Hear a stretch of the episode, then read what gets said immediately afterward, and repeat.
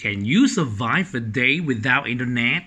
A day without internet is like the end of the world. Without this great tool of sharing and playing, our life will be a disaster. Internet makes our life more convenient. It has a great impact on our life. It makes many jobs a lot easier. It changes the way we search things, the way we shop, and even the way we live. We shouldn't take the convenience of internet for granted.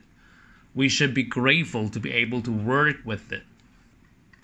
生字 survive 生存存活 the end of the world 世界末日 tool 工具 share 分享，disaster 灾难，convenient 方便的，impact 影响，take something for granted 把什么看作理所当然，不懂感恩。